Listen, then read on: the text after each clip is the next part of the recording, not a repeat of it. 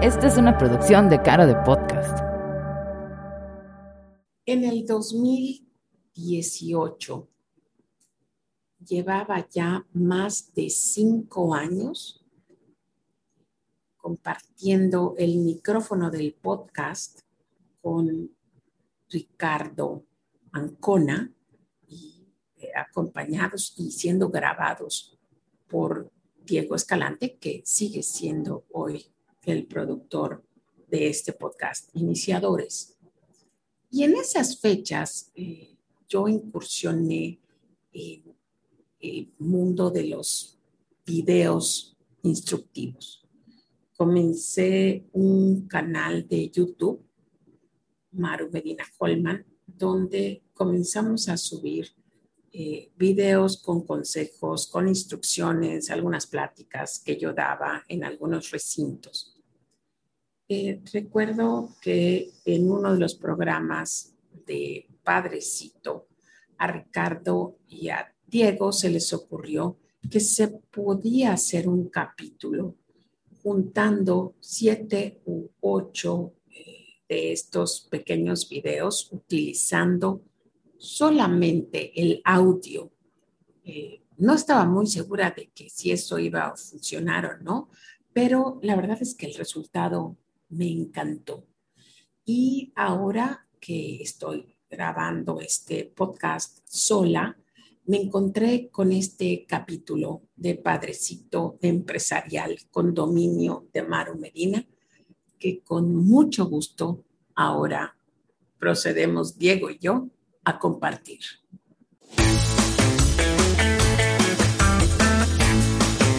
Bienvenidos y bienvenidas. Esto es Iniciadores y yo soy Maru Medina, empresaria, coach y autora del libro Depende de ti. En este podcast exploramos temas que te ayuden a recuperar el entusiasmo por tu vida empresarial.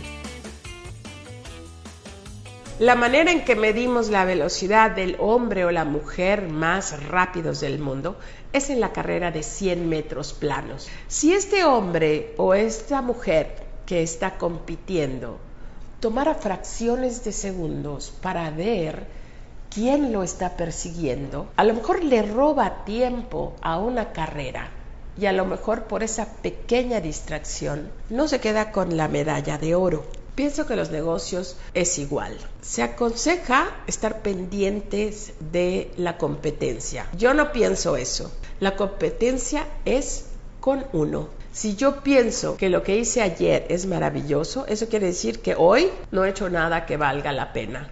Todos los días hay que preguntarse, ya mejoré, esta es la manera más rápida, es la manera más divertida, más rentable, más innovadora, más creativa. Estarse ocupados en qué están haciendo los demás y cómo lo están haciendo, para mí es un ejercicio inútil. No digo que vayas ciego sin estar atento, sin estar consciente del entorno pero no pases mucho envidiando o estudiando qué es lo que están haciendo los demás. Si inviertes todo ese tiempo en mejorarte, en mejorar la experiencia de venta, la experiencia de compra para tus clientes, la experiencia de estar en tu empresa para tus colaboradores.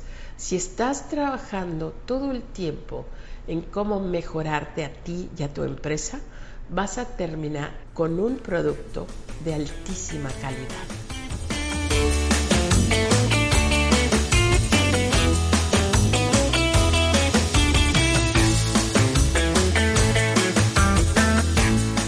No pidas iniciativa. Cada vez que escucho empresarios que lloriquean, es que yo quiero gente con iniciativa. Lo que esos empresarios en realidad están pidiendo, yo quiero gente que me adivine el pensamiento y que tome decisiones de la misma manera de que las tomo yo. Gente con iniciativa como la tuya, gente con tu criterio, no están allá caminando por las calles. El empresario tiene que comprender que es posible duplicarse, que es posible clonarse, pero que esta clonación se tiene que enseñar. Creo que lo que más problemas trae a las empresas es este pensamiento que tienen los líderes de que la gente lo debería de seguir porque todo lo que él está pidiendo es obvio. Muchas veces hablo con líderes que están teniendo problemas con su personal y los regañan y el personal renuncia o el personal no hace lo que quiere porque el personal no comprende por qué tiene que hacer ciertas cosas, no se comunican. Estamos esperando que sin dar mayor explicación la gente comprenda para que una empresa sea exitosa, para que una empresa avance bien y rápido, todos los miembros tienen que tener con claridad el mapa del rumbo que se va a tomar.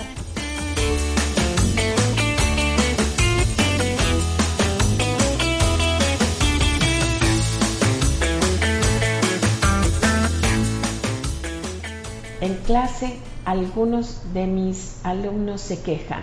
Mis vendedores no saben cómo tratar al cliente. Los operadores de maquinaria no las estacionan bien, ni las cuidan bien, ni las engrasan bien. Esta chica no supo cómo disculparse. Aquella persona que está allá siempre da mal el cambio. Cada vez que alguien se queja de su gente, yo le pregunto, ¿das cursos de ventas a tus gentes? ¿Das cursos para manejar maquinaria pesada? ¿Das cursos para dar cambio? ¿Das cursos para que tu gente sepa cómo hacer las cosas? Y el 100% de las veces me responden no. Y en ese momento se dan cuenta de que son ellos los que están fallando en dar las instrucciones claras. La mayor fuente de frustración entre los jefes de empresas es causada por la creencia de que todo el mundo piensa como nosotros, de que nuestros colaboradores están viendo un problema y lo resolverían exactamente como nosotros lo resolveríamos, porque la manera en que nosotros hacemos las cosas, pues es la más eficaz, es la más normal, es la manera más obvia. Recuerda esto, nada es obvio. Si tú quieres que la gente conteste el teléfono como tú, si tú quieres que la gente vaya a la oficina vestida de una forma particular, si tú quieres que calmemos a un cliente molesto en una misma línea, si tú quieres que las vitrinas estén decoradas con ciertos colores y cierto look, lo tienes que enseñar. Muchos jefes se quejan es que yo no puedo avanzar porque me dicen que yo delegue, pero delego y todo sale un desastre.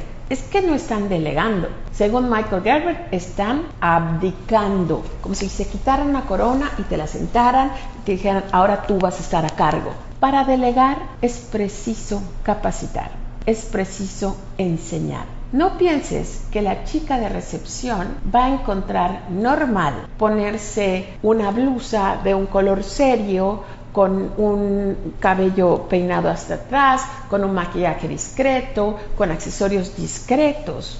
A lo mejor esta chica de 19 años ve normal venir con el cabello de colores brillantes, con accesorios que suenen y tengan lucecitas y a lo mejor con una blusita que se le haga muy cómoda. Y si tú te molestas porque ella escogió eso, deberías de molestarte contigo porque tú no fuiste capaz de dar la instrucción precisa de cómo quieres que se vistan en tu empresa. Y, y es que es tu empresa. En tu empresa tú debes de dictar cómo quieres que se haga todo. Cómo quieres que se estacionen, cómo quieres que se vistan, cómo quieres que contesten, cómo quieres que escriban. La gente va a escoger quedarse o no una vez que analice si todo lo que tú pides es razonable y vale la pena por el trabajo que tiene, el salario que recibe, las condiciones de trabajo, las prestaciones de trabajo, el ambiente de trabajo. Si todo esto es bueno, la gente va a seguir lo que tú quieres como tú lo quieras. Pero Si tú no tienes esa claridad y no la puedes expresar, no te molestes con tus colaboradores. Mejor revisa al líder cómo está dando las instrucciones. ¿Está seguro de que la gente las está entendiendo? ¿Por qué está pidiendo lo que está pidiendo? Ahí hay una clave tremendamente útil. Explícale primero a tus colaboradores por qué haces lo que haces, por qué la empresa actúa como actúa, cuál es el objetivo final de la marca. Explícales el porqué de su trabajo y después les explicas qué. Es muy probable que una vez que entiendan el porqué, puedan hacer fácilmente el qué.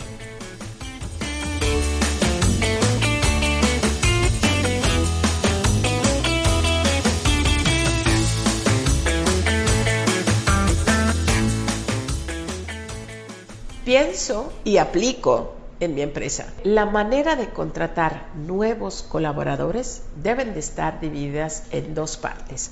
La primera es una parte donde yo presento la empresa. ¿Qué es la empresa? ¿Qué representa? ¿Hacia dónde va? ¿Y qué tipo de colaborador está buscando? Después de hacer esta presentación, invitar a la gente a regresar a sus casas a realmente pensar si esta es la empresa ideal para ellos. Si deciden que sí, entonces deben de mandar un correo electrónico pidiendo una entrevista. En la entrevista todo debe de ser acerca del individuo, acerca de la persona que yo estoy entrevistando. Así como la primera parte fue todo acerca de la empresa, la entrevista debe de ser todo acerca del candidato o candidata. ¿Qué quieres? ¿Qué buscas? ¿Qué sueñas lograr los próximos 12 meses? ¿Qué te haría irte de un empleo? ¿Qué es lo que más te gusta hacer? ¿Qué es lo que no te gusta hacer? ¿Dónde vives? ¿Cómo vas a llegar aquí a trabajar? ¿Tienes que tomar dos camiones? ¿Y qué pasa cuando salgas de trabajar en la noche? ¿Habrán camiones? ¿Habrá transporte? ¿Con quién vives? Háblame de tu familia. ¿Qué es lo que sientes que es importante en una empresa? Cuéntame de alguna vez que por tu intervención dejaste a un cliente feliz. Recuerden, lo que más delata las probabilidades de comportamiento futuro es el comportamiento pasado. Preguntarle a una persona cómo te ves en 10 años, cómo te ves en 5 años, realmente no es relevante para la entrevista o para el puesto que nosotros tenemos, porque cinco años es mucho tiempo. Pero si la persona a la que estamos entrevistando es capaz de contarnos anécdotas e historias de cómo él o ella hizo un cambio para un grupo de personas, ya sea sus compañeros trabajadores o sus compañeros de la escuela o de la universidad, o si organizó algo en su, en su vecindario. Todo eso nos va a hablar de la personalidad de las personas. Fíjense que yo siempre les digo a mis alumnos que yo nunca leo currículums. Yo no estudié más que el tercero de preparatoria y fui siempre una em, estudiante mediocre. Especialmente las matemáticas me daban muchísimo trabajo. En segundo de preparatoria troné 11 veces la materia. Intenté dos veces ir a la universidad, pero simplemente esto no era para mí. Si yo no estudié una carrera, si yo no tengo un título ni una licenciatura, ¿con qué cara le voy a pedir a alguien que trabaje para mí una excelencia académica? A mí lo que más me interesa es la actitud de las personas y recomiendo mucho que nos concentremos en eso a la hora de contratar. Hay cosas que se pueden enseñar, Puedo enseñar a hacer galletas, puedo enseñar a fotografiar, puedo enseñar a pavimentar una calle, puedo enseñar a podar un árbol. Lo que no puedo enseñar, ni nadie puede enseñar, es actitud. Contrata actitud, no experiencia. Los expertos con currículums académicos tremendos, son escasos, además de caros y difíciles de entrenar. Creo que existe una población tremenda en nuestro país a la que no estamos mirando a ver. Gente con muchas ganas de aprender, con muchas ganas de trabajar, de aportar y se están quedando fuera porque primero ponemos esta exigencia, mándame tu currículum académico. Nadie me hubiera contratado a mí si yo voy a pedir trabajo de administradora o de vendedora o de comunicadora de una empresa. Y todas estas labores las puedo hacer con excelencia, pero no tengo un título que me respalde. Quisiera que nos preguntemos si no debíamos de considerar un poquito esto. No estoy diciendo que la educación estorbe, no estoy diciendo que no debemos de prepararnos, yo no he parado de hacerlo. Y todas las personas debemos de buscar siempre el crecimiento intelectual y de experiencias. Pero hay una cantidad de gente tremendamente grande y tremendamente capaz que estamos dejando fuera porque le ponemos el obstáculo de un currículum. ¿Ustedes creen que es difícil embellecer un currículum? Por supuesto que no. Sí leo currículums. Después de que ya contraté a la persona y está trabajando conmigo. Y es bonito ver que habla italiano, que sabe manejar un avión. Y entonces ya encuentro maneras de poner a uso esas habilidades. Pero no contrato a las personas por su currículum, porque eso sería asumir que ya vienen sabiendo todo lo que tienen que saber de mi empresa. Y esa es una responsabilidad que le compete al director, a la directora, a los supervisores y últimamente a mí.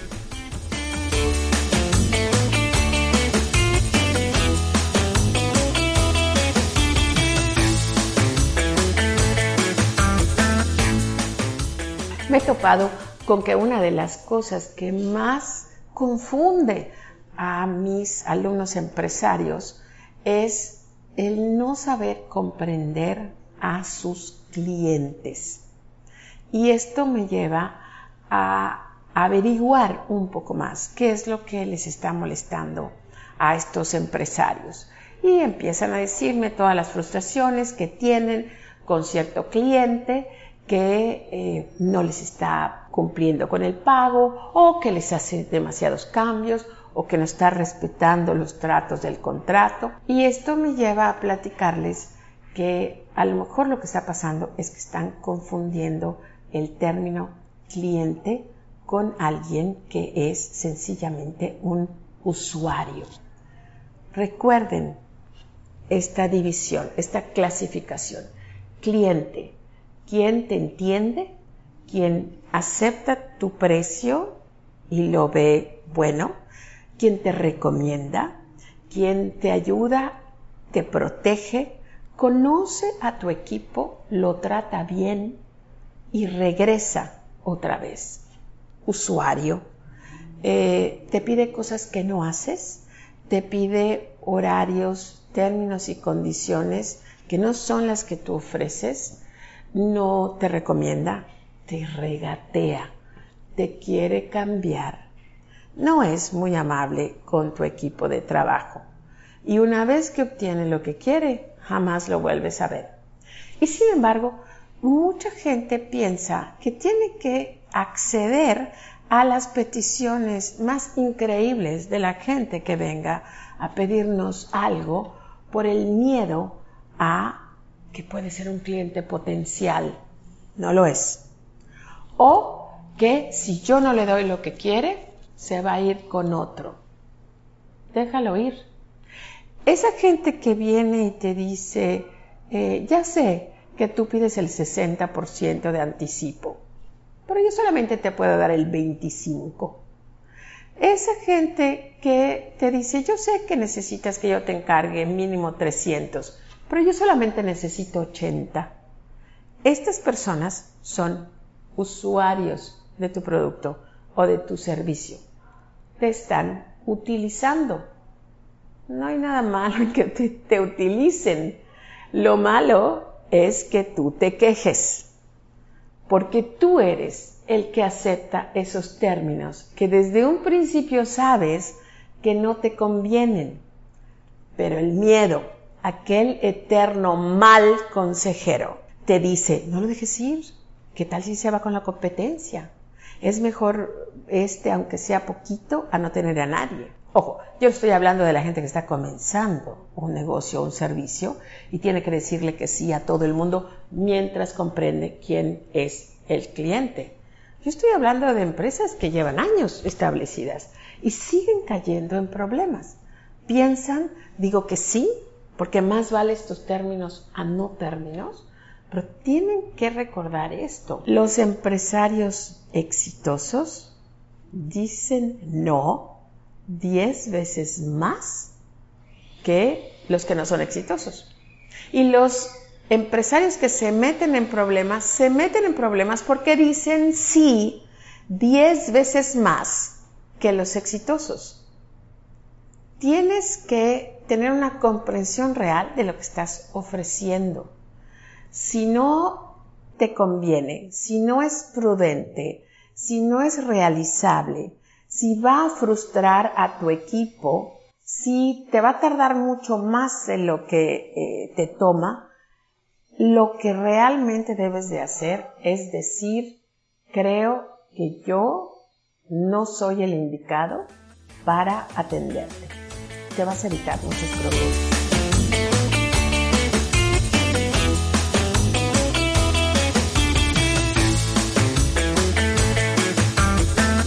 Tú eres el líder de tu empresa.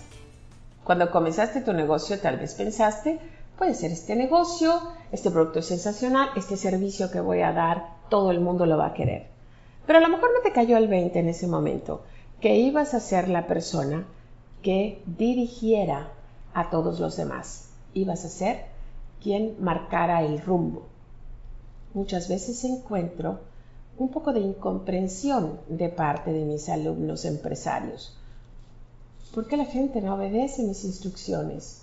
¿Por qué es tan difícil decirle a la gente qué es lo que tiene que hacer? En realidad no es difícil, pero muchos de los dueños de empresas piensan que no es necesario dirigir al equipo, que el equipo es suficientemente inteligente como para saber qué hacer.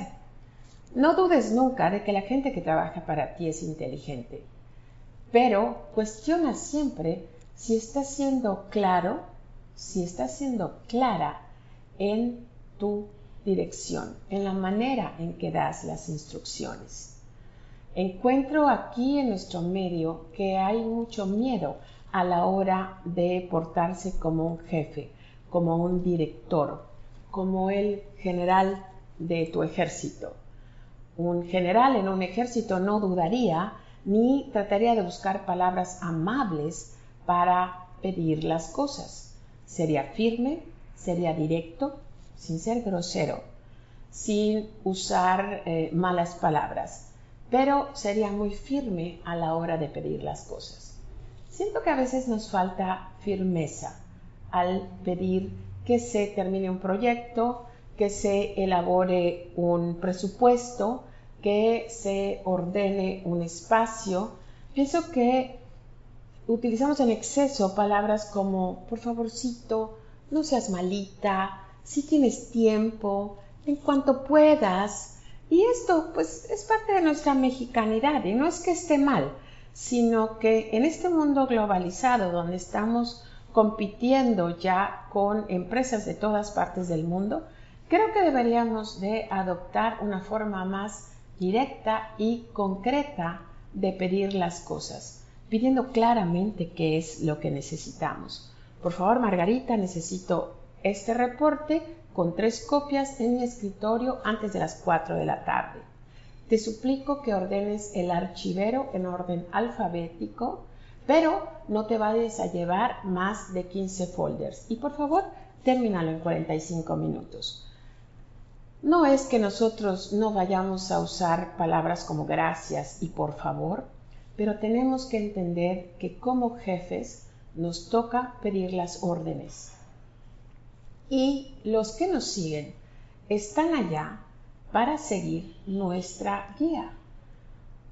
Uno a veces se siente inseguro porque nos queda esta idea de que tenemos que ser amables, de que tenemos que ser buenas gentes, de que no queremos lastimar a quien nos está escuchando, de que no queremos sonar ofensivos y hasta me han dicho, no quiero sonar como jefe, pero eres el jefe.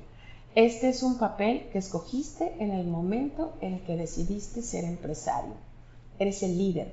Tal vez no te había caído el 20 de que este es el papel que te toca ejecutar, pero esto es lo que te toca. Tú tienes que tener tiempos libres, tiempos tranquilos, para que tú desarrolles un plan, un objetivo y después ir dirigiendo a tu gente hacia ese objetivo con instrucciones concretas. Sé claro, sé preciso, no tengas miedo. La gente va a apreciar siempre la dirección de un jefe seguro, mucho más de un jefe que pretende ser amable, pero que muchas veces es vago y que parece que no está hablando en serio.